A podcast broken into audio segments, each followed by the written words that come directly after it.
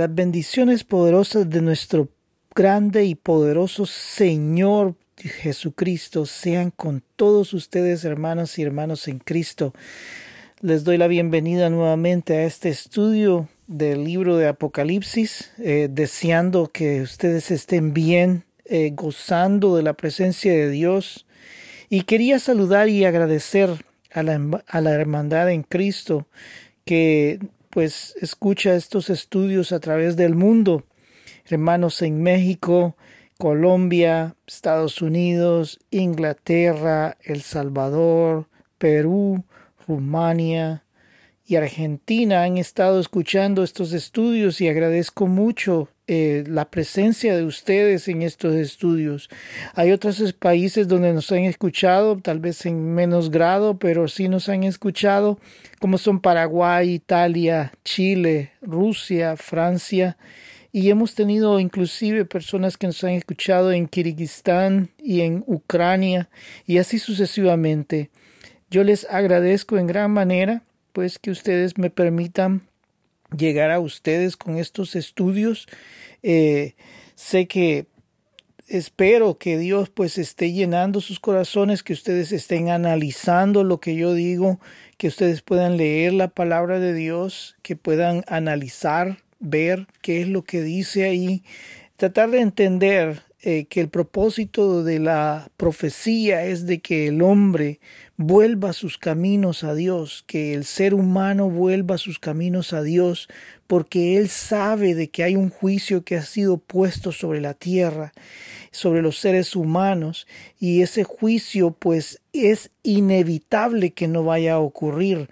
Ese juicio tiene que ocurrir porque Dios tiene que arreglar la situación del pecado sobre la humanidad, sobre el universo entero. La caída del hombre destruyó en su totalidad lo que es la tierra, lo que es el universo entero, y Dios tiene que poner un orden acerca de eso. Y por eso es que la profecía, el propósito de ella, no es tratar de predecir qué va a venir, qué va a ser, quién va a ser, eh, no es tratar de decir eh, y predecir esto y lo otro.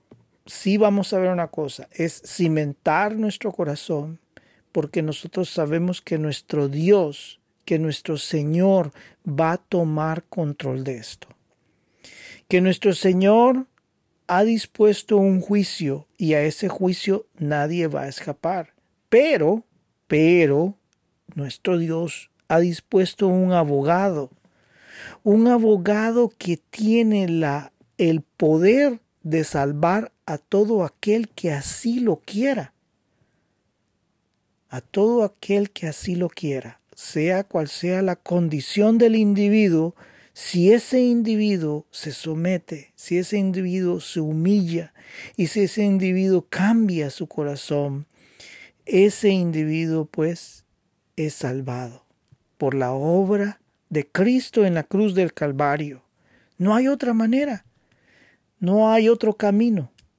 Esa es la forma en la que nuestro Dios ha diseñado el plan de salvación que si ya como nosotros como seres humanos hemos puesto distintas reglas o formas de hacer la fe, no ya, ya eso se sale de, de lo que Dios ha dispuesto para con nosotros, para poder ser salvos, para poder acercarnos a Dios, para que nuestros pecados sean perdonados. Es simple el sacrificio de Cristo en la cruz del Calvario. Bien, estamos en el capítulo 18 nuevamente, continuamos con este capítulo y ahora estamos en los versículos del 7 al 13. Más sin embargo, quiero decir esto, este capítulo es un eco que se escucha a través de la historia. No solo representa la caída del imperio económico del anticristo, sino más bien el poderío económico creado por el hombre a través de la historia.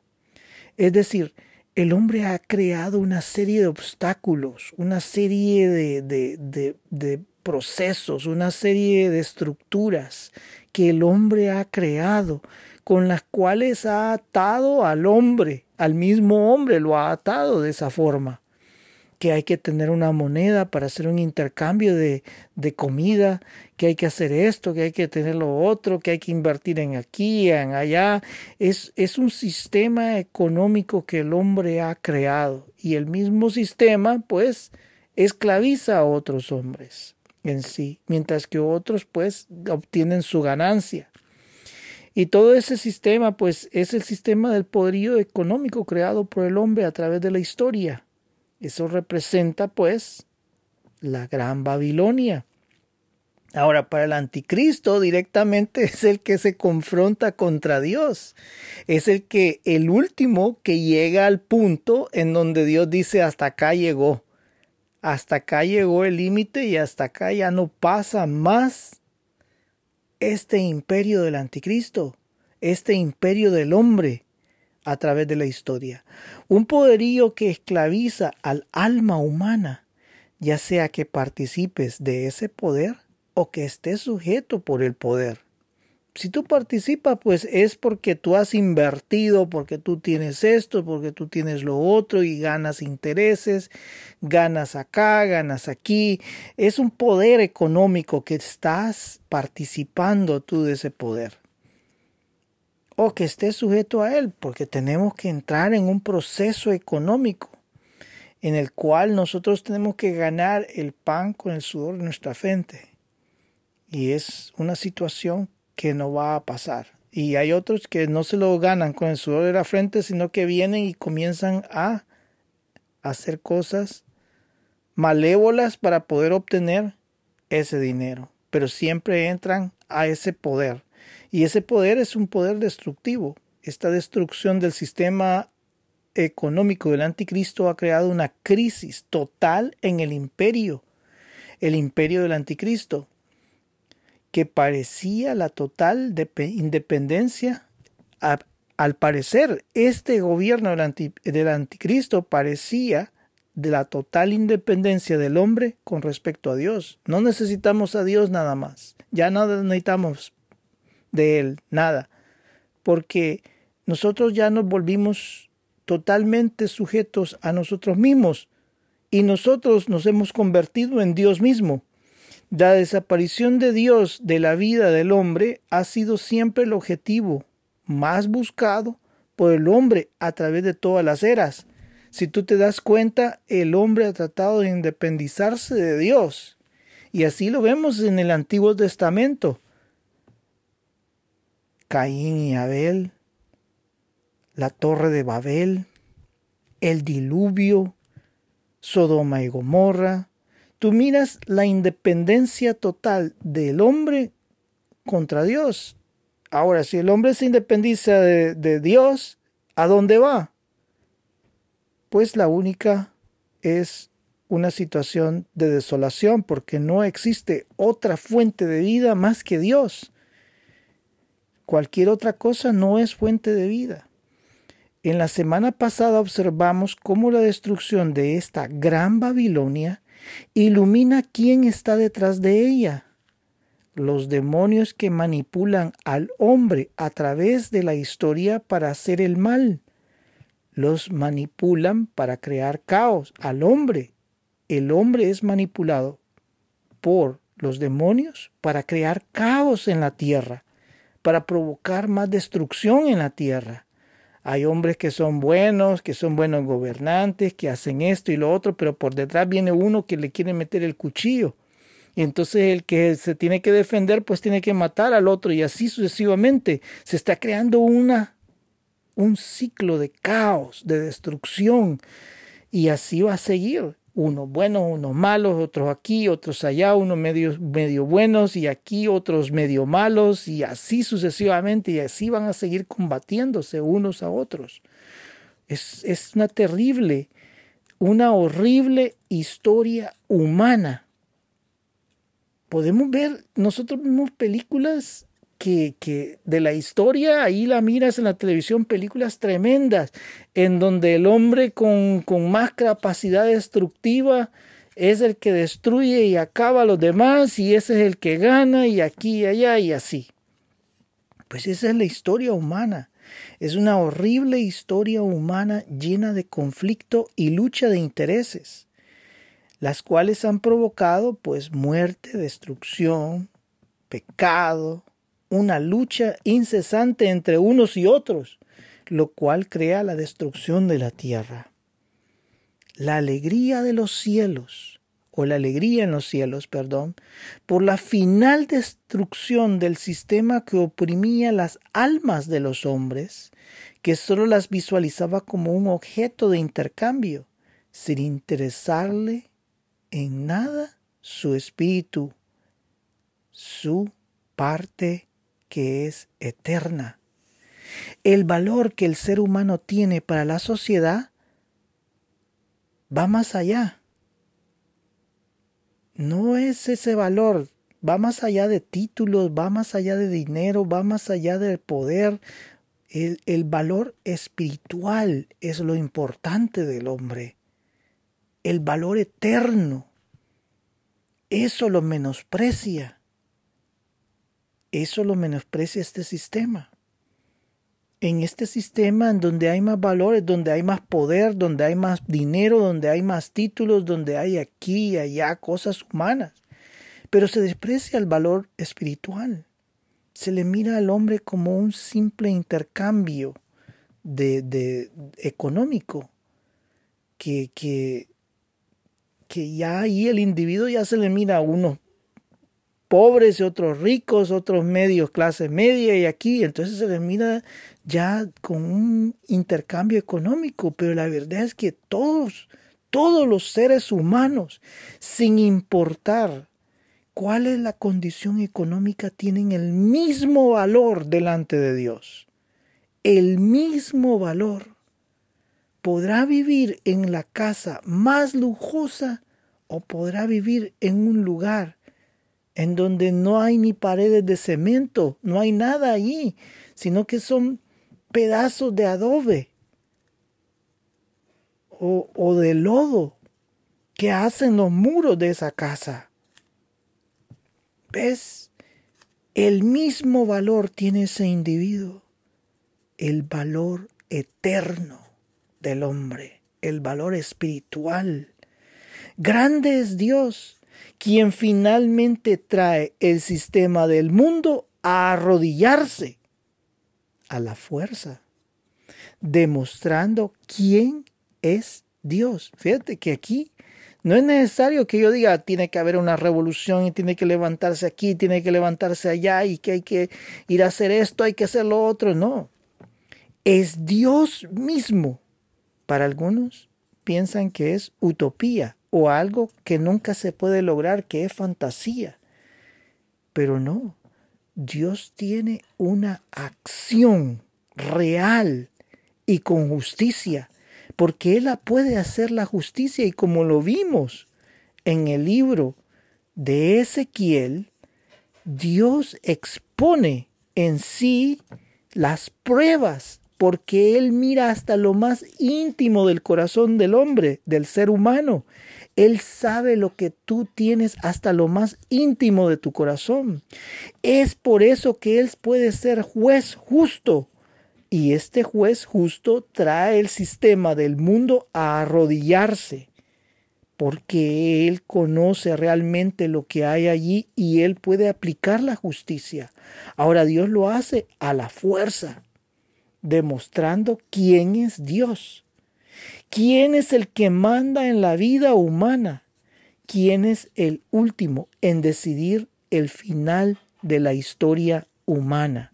No soy yo, no es ninguno de los grandes imperios, porque podemos decir imperios ahora, porque hay gobiernos que en realidad no parecen gobiernos. Y esos gobiernos tienen armas nucleares y de todo. Y esos tienen la capacidad de destruir y volar en pedazos el planeta. ¿Me preocuparía yo por eso? Pues no. La realidad es de que no es el hombre el que va a destruir el planeta. Él no tiene ese poder. Él tal vez dice, no, si yo puedo apretar aquí un botón y ahí todo se destruye. No, eso no va a ocurrir. No puedes, eh, no debes de temer a lo que los hombres dicen de que aquí ya está puesto el, el, dedo en el botón nuclear y que ya están listos para tirar todas las bombas nucleares y destruir todo el planeta y la capacidad que tiene el hombre, porque el hombre no lo hará. Es Dios el que va a decidir el final de la historia humana, porque Él es juez y Él tiene el poder de hacerlo. Él es el que tiene el derecho a hacerlo. El hombre no tiene ningún derecho y nunca lo va a lograr. Por más destrucción que el hombre haya creado, Él no va a lograr ese final, porque es Dios el que lo va a hacer. Pero leamos ese capítulo 18, versículos 7 al 13, y veamos qué es lo que dice ahí. Dice, cuanto ella Estamos hablando de la gran Babilonia. Cuanto, cuanto ella se ha glorificado y ha vivido en deleites. Tanto dadle de tormento y llanto, porque dice en su corazón, yo soy, yo estoy sentada como reina, y no soy viuda, y no veré llanto. Por lo cual, en un solo día vendrán sus plagas muerte, llanto y hambre, y será quemada con fuego, porque poderoso es Dios, el Señor que la juzga.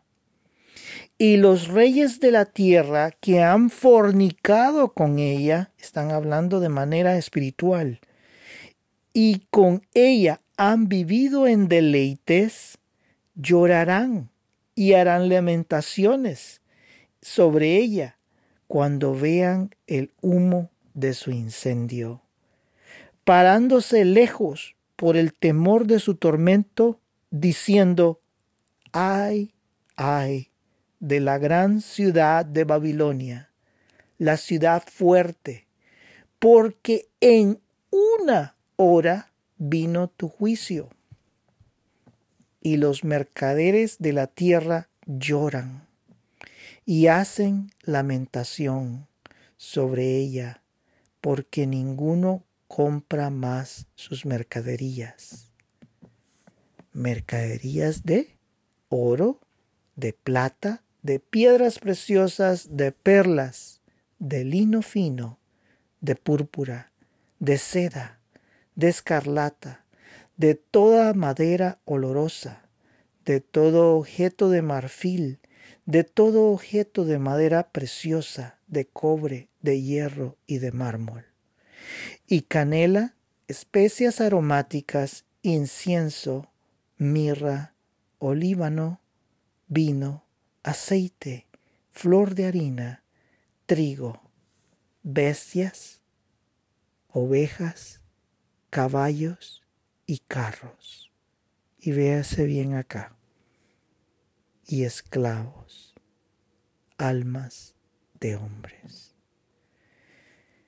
Es tremendo este, estos versículos acá, es, es horrible. Ahora, el paralelo de estos versículos es tan cercano a una parte del libro de Ezequiel. Ezequiel capítulo 26, 27 y 28. La profecía contra Tiro. Ahora, ¿quién fue Tiro? Tiro fue una ciudad poderosa. Estaba dividido en dos secciones, una sección que estaba en la tierra y otra sección que estaba como en una isla. Ese era el puerto. Era poderosa esa ciudad. Te puedo decir que, que esa ciudad existió desde los tiempos de David. Ya estaba esa ciudad y se hacía comercio en esa ciudad. Esa ciudad era conocida como la riqueza del mundo, es como poder decir el, el, banco del mundo, por así decirlo. Por eso es que es comparado esta gran Babilonia a la ciudad esta de Tiro. Ahora, la profecía de Dios la profecía de Dios en aquel tiempo de Ezequiel es de que esa ciudad iba a ser sitiada y destruida. Esa fue la profecía. Porque en el momento en que Israel, Israel pues estaba eh, no era querido por los, por los hombres de Tiro, eh, porque se le imponía un eh, impuesto, me parece. Me parece que leí que imponía impuestos sobre esta ciudad cuando hacía sus trámites económicos. Mas, sin embargo, allí esa ciudad era una ciudad poderosa, era una ciudad que era altamente protegida. El puerto y todo eso, había una parte pues que estaba fundada sobre una roca, la, la, que era el, eh, la que estaba en la isleta, en la isla. Y esa pues eh, lo que el, pensamiento de esta gente que vivía en ese lugar es que esta ciudad nunca iba a ser destruida. Iba a ser una ciudad inexpugnable para los ejércitos, una ciudad portuaria poderosa, entonces para ellos era decir, esta ciudad nunca va a ser destruida. Se sentían protegidos, era una ciudad que era guardada. Ahora, existieron varios sitios y la Biblia menciona acerca de estos sitios en los capítulos 26, 27 y 28.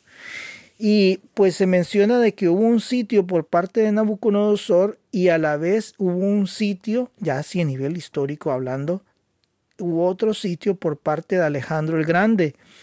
Esta ciudad, pues Alejandro el Grande hizo más estragos con los que hizo Nabucodonosor. Eh, Alejandro el Grande hizo una matanza en ese lugar eh, terrible eh, se respetó a los gobernadores de la ciudad, pero sí hizo, inclusive formó como una, como un puente así artificial para poder llegar a la isleta esa que estaba formada con roca, que decían ellos que nunca, nunca iba a ser destruida. Ahora, la profecía de Dios es de que sí iba a ser destruida este, este lugar portuario como un lugar eh, eh, como de riquezas, donde iban a estar todas las riquezas concentradas del mundo. Y pues ellos estaban orgullosos de eso, de esa ciudad, y que era inexpugnable, es decir, que nadie podía llegar allá. Y ese pues, como el sistema del hombre que ha sido formado, el sistema del anticristo, pues se sienten poderosos, que nadie ni nada puede destruirlos. Y así va a ser el mismo pensamiento del anticristo. Por eso es que se trae el paralelo entre la ciudad de Tiro y la gran Babilonia. En realidad, ¿qué es lo que sucede? Cuando Dios mira a la historia, nuevamente lo vuelvo a repetir, Él mira la historia en un solo plano. Él mira la historia, él, él mira todos los eventos en un solo plano y él puede decirte en dos palabras qué es lo que ocurre. Y es lindo Dios en cuanto nos dice acerca de los cuatro jinetes del Apocalipsis. Es que la historia humana es sencilla, dice Dios. Nos está diciendo Dios a los que leemos la palabra de Dios y a los que decidimos creerle a la palabra de Dios y ver esa palabra de Dios. Dios nos dice, es sencillo, miren, ¿qué es lo que está sucediendo? A través de la historia va a haber un caos horrible. El hombre se va a levantar contra uno y otro y así va a seguir esa lucha en forma cíclica. Va a venir uno y va a decir aquí traigo las soluciones del mundo y va a venir otro y lo va a atacar y así va a seguir, va a crear más muerte, va a crear destrucción, va a crear guerras eh, va a crear enfermedad, va a crear escasez, muchos van a morir, millones, billones de personas van a morir y así sucesivamente. Entonces, la ciudad de Tiro, esa profecía contra la ciudad de Tiro es muy paralela a la, a la gran Babilonia, porque ambos representan el sistema del hombre, el sistema del anticristo y aquel poderío de, de la ciudad de Tiro todo. Y el hombre piensa que eso es inexpugnable, que nunca se va a ser destruido, que nadie lo va a poder destruir. Ese orgullo que a través de la historia nos muestra al hombre enfrentando todos los obstáculos y venciéndolos, creando un imperio sin igual, un imperio o poder sin Dios. ¿Dónde? ¿Quién es el Dios? El hombre se convierte en Dios se siente inexpugnable, poderoso, sin miedo. Si, miras tú los poderes que hay ahora, los, los, si tú miras la Rusia y tú miras el poder que esa nación tiene, y, y, los, el poder es un poder que nadie puede llegar, inclusive en la guerra que está ocurriendo, no se les ocurra tocar al, al, al presidente porque algo puede ocurrir en el mundo. Es un poderío enorme que existe alrededor de este hombre. Es, es terrible. Y así lo puedes tú comparar con cada nación y observar eso, que el hombre se siente poderoso, inexpugnable, sin miedo. Pero aquí tú puedes ver que al final, cuando el anticristo se levante y que haya cometido lo, lo que tenía que cometer, matando a los, a los cristianos. Cuando haya cometido eso, él se sentirá más seguro. Pero ahora queda totalmente reducido. Ha quedado completamente destruido. Por eso es que en ese versículo que nosotros vemos, el versículo 7, dice, yo estoy sentada como reina y no soy viuda y no veré llanto. Significa de que es una persona que está segura es una persona que es, se siente protegida, que, que, es, que no, que, que tiene tanta protección, que está gozosa, que no tiene miedo. Pero su término llegó y no hubo protección alguna que lo detuviera. La comparación es clara. Esta no es una persona pues se le menciona reina en un lado, se le menciona eh, en otro lado, pues la, la gran ramera, y así situaciones, así como Dios. Es un sistema, es un poder. Dios en su palabra compara muchas veces los poderes del mundo, las naciones, a personas, como una reina, como una mujer, como un animal. Lo, los compara de esa manera. En este caso la compara a una mujer así también como comparó a la gran ramera, pero la gran Babilonia es comparada a una reina, porque es un poder económico y su dependencia en, está en las riquezas para su seguridad. Pero si las pierde, queda totalmente desnuda y sin protección. La destrucción es en un solo día, porque Dios lo ha designado de esta manera en un día se va a ser destruida. Toda su destrucción caerá tan de repente que será totalmente algo inesperado para el hombre. Las plagas mencionadas en el capítulo 16 son los que provocan toda esta tragedia. Esas plagas crean en las ciudades de la Gran Ramera y la Gran Babilonia una terrible crisis que llevará que, que llevará al triste final de estas ciudades. Aquellas que se sentían invencibles, poderosas, que podían decidir en la vida del hombre, fueron acabadas en un solo día. Tanto es el amor de Dios por su pueblo. Fíjate bien que se ha decidido con una simple orden por su parte de acabar completamente con el poder del hombre que se siente invencible, aquel hombre que no tiene necesidad de Dios.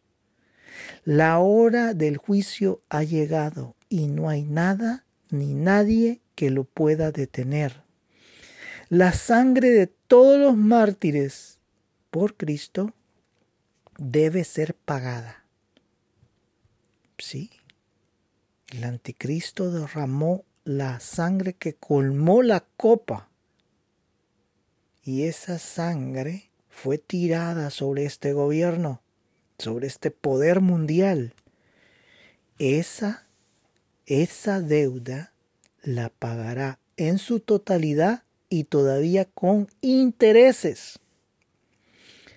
Ahora, el pueblo de Dios y las fuerzas angelicales se gozarán que finalmente este poder demoníaco ha sido destronado finalmente.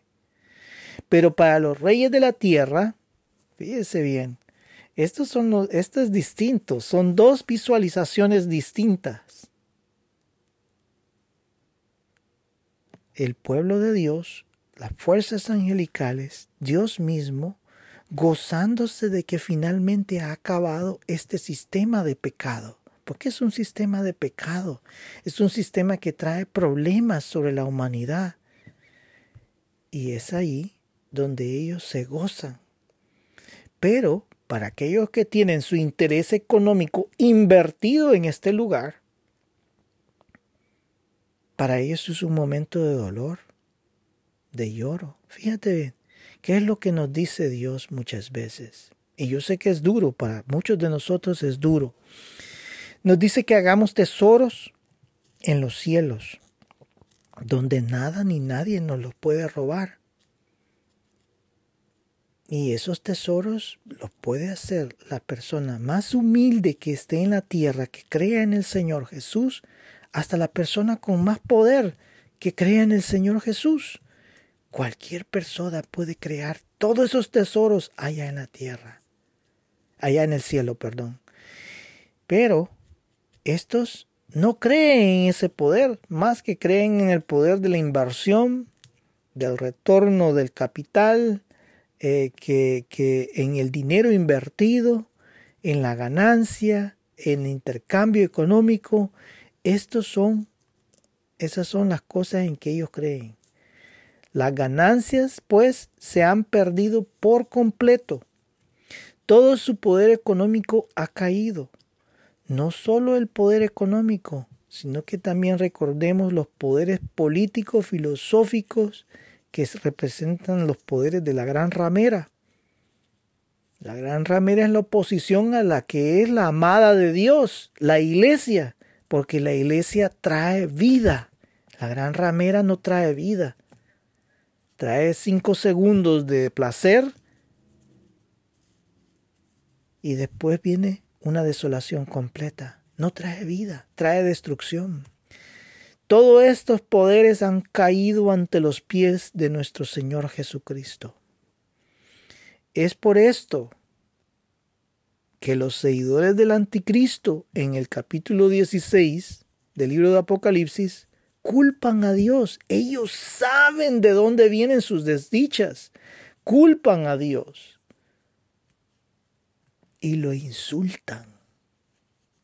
En vez de verse hacer una retroinspección, es decir, verse a sí mismo hacia adentro y decir, realmente yo soy malvado y odioso y yo he pecado contra los seres humanos y he destruido esto y he destruido lo otro. Debo de humillarme. No, ellos saben que viene de Dios, lo culpan y lo insultan. ¿Cuál es el propósito final sobre nuestras vidas cuando a veces vienen cosas malas? Alguna desdicha. Es que nosotros nos humillemos. Algunas veces el propósito es eso, a veces el propósito es distinto. Dios sabe cómo trata tu vida. Pero muchas veces es para que nosotros meditemos y nos humillemos delante de Dios y digamos, Dios, te reconocemos que hemos fallado. Pero esto no. Esto lo insultan, no se humillan, pues han entregado toda su vida al diablo. A ellos les interesa nada, nada más que el poder temporal. Solo el poder temporal. Y como dicen, ellos mismos dicen, solo una vez vives en la vida, así que hay que disfrutarla. Así dicen. Solo una vez vives en la vida, hay que disfrutarla. No importando lo que hagas, hay que disfrutar todo eso porque solo una vez vives. Qué mentira más grande. Podrá ser el pedazo de cuerpo que nosotros tenemos que se pudre que es temporal, pero nuestra alma es eterna. Nuestra alma, nuestra vida, nuestro corazón, nuestro espíritu, ese vivirá por la eternidad. Y después Dios nos va a venir la resurrección, en donde va a traer este cuerpo para gloria o para destrucción o para desdicha. Y Él quiere traer ese cuerpo para que nos demos cuenta del poder que Él tiene para traer la vida temporal que nosotros pensábamos que teníamos que disfrutar una sola vez, la, trae ahora para la eternidad y para decirnos, ves, tanto te preocupabas por ese cuerpo, por todas esas arrugas, por esto, por lo otro, por esta enfermedad y por lo otro, aquí está el cuerpo por el cual vivías preocupado.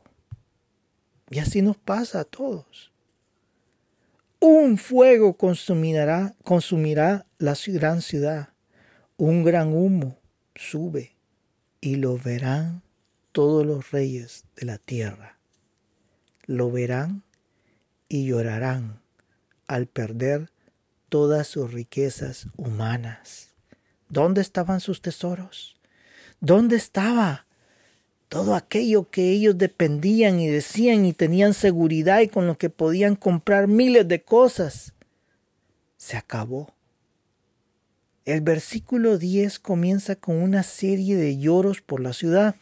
Y es interesante, algunos de los teólogos o escritores bíblicos mencionan de que esto es como que fuera una tragedia, como que fuera ah, de aquellas tragedias griegas, en las cuales comienzan a haber una serie, no sé si es endecha o si será, es como una obra antigua, en donde comienzan ellos a decir, ay, ay, que esto ha sucedido y comienzan como a cantarlo en coro en sí, en una tragedia. La composición o estructura de este capítulo en sí, del capítulo 18, más bien parece una obra literaria una tragedia en donde los reyes que sufren tremenda pérdida, los reyes de la tierra, en tres ocasiones ellos en forma de coro confirman su dolor por la pérdida de la ciudad. Tremendo, tremendo. Pero sí, eh, la estructura, la estructura como fue escrito el capítulo 18, nos, nos muestra cómo cómo Dios observa la destrucción de la ciudad. Dios la observa desde su punto de vista y dice, bueno, gracias, gracias a esto que se terminó toda esta gran destrucción que ha habido sobre el planeta. Y, ilumina qué es lo que está detrás de ese poder y esos los poderes satánicos. Tal y como le dijo a Jesús cuando, cuando Jesús estuvo en la tierra y pasó por el ayuno en el desierto y le dijo, si postrado delante de, mí te, me adorares, entonces te daré todos los poderes de la tierra. Y eso es lo que ha hecho el hombre. Se postra ante el diablo para lograr ese poder. Y el anticristo lo va a hacer de una manera perfecta. Y la cuestión es de que van a estar los, los, los 144 mil hebreos y la, la última iglesia cristiana, esos hebreos van a ser cristianos, van a ser seguidores de Cristo y así está determinado. Y estos van a morir en esa terrible persecución. Ay de la gran ciudad, la ciudad fuerte, tal y como Tiro, a esa ciudad que vimos ahí portuaria, en una hora vino todo su juicio. Ahora, Tiro pasó tiempo en la destrucción, pero ahora Tiro, Dios utilizó para la destrucción de Tiro, utilizó a potencias externas, es decir, a ejércitos externos. Dios, si Dios la destruye, se la vuela en pedazos todo. Pero no, así como Sodoma y Gomorra. Pero no, esta fue destruida, Dios utilizó, así como el juicio sobre Israel, eh, sobre, sobre Jerusalén, Judá y, e Israel, eh, utilizó a los babilónicos para la destrucción, así hizo lo mismo con Tiro. Más sin embargo, la destrucción de la gran Babilonia es usada, es hecha por Dios mismo la destrucción para que sea completa. Eh, eso era pues así como pensaban los seguidores de Hitler, que decían que su plan de gobierno duraría mil años. Así pensaban los seguidores del anticristo, que su plan de gobierno duraría miles de años, pues ellos habían pensado que habían llegado a la cúspide del avance humano, es decir, la punta del, del, avance humano, habían llegado a lo mejor del avance humano, que no necesitaban de Dios ni de esas leyendas y cuentos que debían determinar esos cuentos. Pero en realidad, si ellos eliminan a Dios de la ecuación, ellos necesitan traer algo que llene del espíritu humano. Y ahí es donde entra el diablo a la ecuación aunque ellos no crean en el diablo, lo están metiendo al diablo en la ecuación a la fuerza. El gobierno mundial es un gobierno que ha logrado reemplazar, el gobierno anticristo, que ha logrado reemplazar totalmente el pensamiento humano hacia Dios por un pensamiento humano que ellos son dioses, es decir, el ser humano se convierte, en, en Dios, cuando en realidad ellos están alabando al diablo. Pero ¿qué tipo de poder económico tiene esta gran Babilonia? Es interesante que el libro de Apocalipsis pone énfasis en lo que ellos negocian. Es que Dios le está dando un énfasis tan importante en la destrucción de la gran ramera y de la gran Babilonia, que dos capítulos son usados en el libro de Apocalipsis para describir la destrucción del poder del anticristo, de su filosofía y de su poder económico, para llevarlo al punto de crisis, al punto del Armagedón. Cuando Él reúna todas las tropas del mundo, que mande esos espíritus demoníacos, es decir, van a ser utilizados por los espíritus demoníacos para poder convencer a los demás gobiernos del mundo a lanzarse en ese último ataque. Para entrar a la profecía de Gog y Magog del libro de Ezequiel, que ahí te dice de que van a pasar meses, meses enterrando los muertos del ejército del anticristo. Creo que dice seis meses enterrando a las fuerzas del anticristo que van a morir allí. Pero veamos esos artículos que negocian ahí. Artículos de gran lujo para las clases que tienen el dinero suficiente para poder comprarlas. Oro, plata, piedras preciosas, perlas. Artículos que no están al alcance de los grupos más susceptibles de la sociedad. Lino fino, púrpura, de seda, escarlata, grandes telas, que solo también las clases que tienen gran poder económico pueden alcanzar esto. Luego de materiales de construcción, eso todas las clases lo necesitan, desde elementos de gran valor para la construcción, como son maderas preciosas, mármol, esto, lo otro, hasta el hierro, el cobre. Y pues estos materiales, pues, son necesarios para la construcción de todo proyecto. Perfúmenes, sustancias que producen la limpieza en el cuerpo, alimentos de todo tipo, especias, animales para mantener la ganadería, productos para el transporte, para que finalmente llegar a algo que nunca debió haber sido negociado. Los seres humanos, vistos desde el punto de vista económico, cualquiera que sea la visión económica que tú la veas, el hombre ha sido usado. Ha sido negociado. ¿Cuántos soldados necesitas para esto? Necesito como 20 mil. Pues ahí te van 20 mil almas para que te las arrasen y si quieres más, aquí van otras 20 mil más. Así, y para la, para la economía lo mismo. Las almas, las vidas que tienen un valor sin igual, un valor que llega hasta el mismo Dios, lleva al mismo Dios, dar su vida por ellas. Tú puedes ver el valor que tiene el hombre. Dios le da el valor que debe ser, su propia sangre. Al hombre no le importa la vida de otro hombre. Al hombre mira al otro hombre como que nada, pero tiene un valor cada ser humano el valor de la sangre de nuestro Dios. Mas ellos la utilizan para negociar, para explotar, sin importar la filosofía humana. Puede ser comunismo, puede ser fascismo, puede ser derecha, puede ser izquierda, puede ser centro. Ve a las almas, a los seres humanos, como un instrumento de negociación. Pero Dios lo mira de una manera distinta.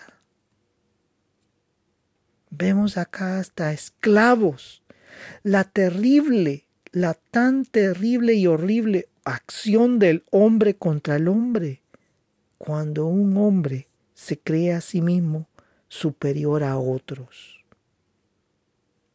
Sí, hay unos que se creen superiores a nosotros, a cada uno de los individuos, y pueden esclavizar a otros porque piensan que son menos. Nadie, nadie es más que otro. Todos tenemos el mismo valor delante de Dios. ¿Cuál es ese valor? El valor de su sangre. Es glorioso observar que Dios sabe quién es el ser humano. Sí, a ti puede ser que nadie te dé el valor, que te miren de menos, que miren tu color de piel y digan este es un simple indio, o este es un simple esclavo, o este ha venido del África, y te miran de menos. Pero es glorioso observar que Dios sabe quién es el ser humano. Es un ser que ha sido la cabeza de la creación. Fueron administradores de la creación de Dios. Fueron creados para ser amigos de Dios, sin importar el color. Él no escatimó en dar su propia vida por nosotros, en sufrir, pues Él no quería rescatar, salvar, para amarnos y que nosotros esté, Él quería salvarnos, perdón, Él quería rescatarnos para amarnos y que nosotros estemos gozando por la eternidad de su presencia. Él quería rescatarnos sin importar el color, el color de la piel blanco, moreno, oscuro,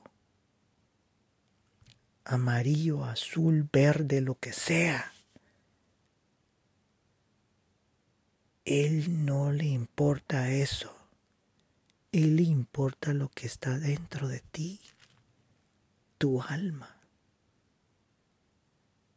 mientras que acá vemos un poder humano que no le interesa nada más que el poder temporal, sin importar a cuántos mata, a cuántos enferma, a cuántos destruye, a cuántos aniquila, a cuántos trafica, los hombres nos volvemos en simples pedazos de una maquinaria para enriquecer a otros, y no importa si nos enfermamos, si fallecemos, si nos deprimimos, si pasamos hambre, si pasamos tristeza, si pasamos enfermedad, si pasamos sed, si somos asesinados. Solo somos una pieza más del comercio. Pero Dios no nos mira así. Y por eso es de que ha caído, es que Dios, es que Dios es tan sabio. Dios es tan sabio. Por eso es que Él pone en gran detalle y en lujo de detalle la caída de la gran ramera y la gran Babilonia. Porque a estos no les importa. Es lo que yo te digo, que el diablo se burla. El diablo se burla. Él se ríe cuando mira las grandes masacres. Él dice, ¿cómo les ha lavado la cabeza a este montón de gente con estas ideas, con estas idioteces? Y ellos se las creen, ellos están convencidos, ellos así lo hacen. Mientras que la iglesia predica la palabra de Dios para mostrar al, individuo que la parte espiritual es lo que tiene el valor más importante del individuo. Eso es lo que hace la iglesia cristiana. Y una iglesia cristiana real, eso es lo que hace. Y una, una iglesia cristiana real predica el Evangelio real. Y es un evangelio sencillo. Cristo, siendo Dios, conociendo lo que Él iba a pasar, sabiendo de antemano que lo iban a tratar de lo peor, sabía que tenía que haber un plan para salvar al ser humano, a todos aquellos que así lo quisieran porque no quería que pasaran la eternidad en el infierno, separados de Él. Y es por eso que Él decidió pagar la deuda del pecado, porque nosotros no la podíamos pagar. Para nada, no tenemos nada para pagar. Pero Él decidió venir y pagarlo con su vida porque Él sabe que tu vida espiritual es lo más importante. Sin importar el color, la altura, el tipo de cabello, los ojos, podrás ser, ser la persona menos atractiva físicamente para el mundo, pero Dios te ama con un amor sin igual. A Dios le importas tú, tu alma, tu espíritu, tu mente, tu corazón.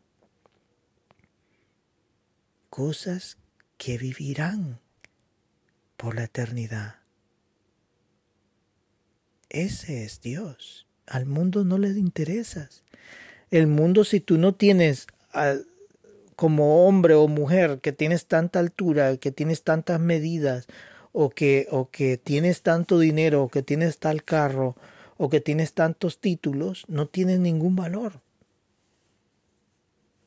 No tiene valor. Pero para Dios todos tenemos el mismo valor, el valor de la sangre preciosa de Cristo. Bendito sea Dios, bendito sea Dios que así nos ve. ¿Cuánto le tenemos que amar? cada día. Oremos. Bendito Señor, te pedimos perdón porque fallamos muchas veces. Fallamos a tu palabra, fallamos a ti con el pensamiento de palabra, fallamos con nuestro corazón. Te pedimos perdón porque no hacemos a veces lo que tú has pedido que hagamos. Ayúdanos, Señor. Protégenos, Señor. Perdónanos. Te damos gracias por la muerte en la cruz del Calvario. Y si tú no conoces a Cristo, ven a los pies de Él, repite esta oración. Señor Jesús, yo he confiado en ti, me humillo delante de ti, acepto el sacrificio que tú hiciste en la cruz del Calvario. Perdona mis pecados, lávame con tu sangre preciosa, acepto tu nombre, acepto tu sacrificio en mi vida y escribe mi nombre en el libro de la vida. Yo he creído eso. Señor, ayúdanos a cada uno de nosotros que hemos creído en ti. Protégenos, guárdanos, envía a tus ángeles que estén alrededor nuestro y nos defiendan. Que sean nuestras vidas de bendición. Ayúdanos en nuestros trabajos, en nuestros lugares de estudio, en donde sea que nosotros estemos, que podamos ser representantes tuyos y de tu palabra, y que otros puedan ver la palabra de Dios en nuestras vidas y que nos puedan preguntar, y que nosotros podamos predicar tu palabra, Señor. Danos la sabiduría, guíanos a través de tu Santo Espíritu para poder hablar a otras personas de tu palabra. Te amamos con todo nuestro corazón, Señor, porque tú eres glorioso, porque tú eres el que nos has dado la importancia, porque tú eres quien nos ama realmente. Tú eres todo, Señor. Tú eres nuestro Señor y nuestro Padre Celestial. Glorificamos tu nombre, Señor. Te amamos. Te queremos, Señor. Nos humillamos delante de ti. Nos arrodillamos delante de ti. Que tu Santo Espíritu descienda en los corazones de mis hermanos y que ese Santo Espíritu pueda hacer sentir en sus corazones, que tú estás alrededor de ellos y que los abrazas, Padre Santo, que no hay soledad porque tú estás con nosotros. Guárdanos, Padre Santo. Te damos gracias por todos, provéenos lo que necesitamos siempre, Señor, y ayúdanos. Te damos gracias por todo en el nombre de Cristo Jesús. Oramos. Amén. El Señor es glorioso y estos pasajes muestran del libro de Apocalipsis muestran cuánto es su amor por la iglesia. Debemos de sentirnos orgullosos que tenemos un Padre, un Padre justo, un Padre bueno, un Padre misericordioso para con nuestras vidas. Él está con nosotros. Que Dios te bendiga. Te espero para el siguiente estudio.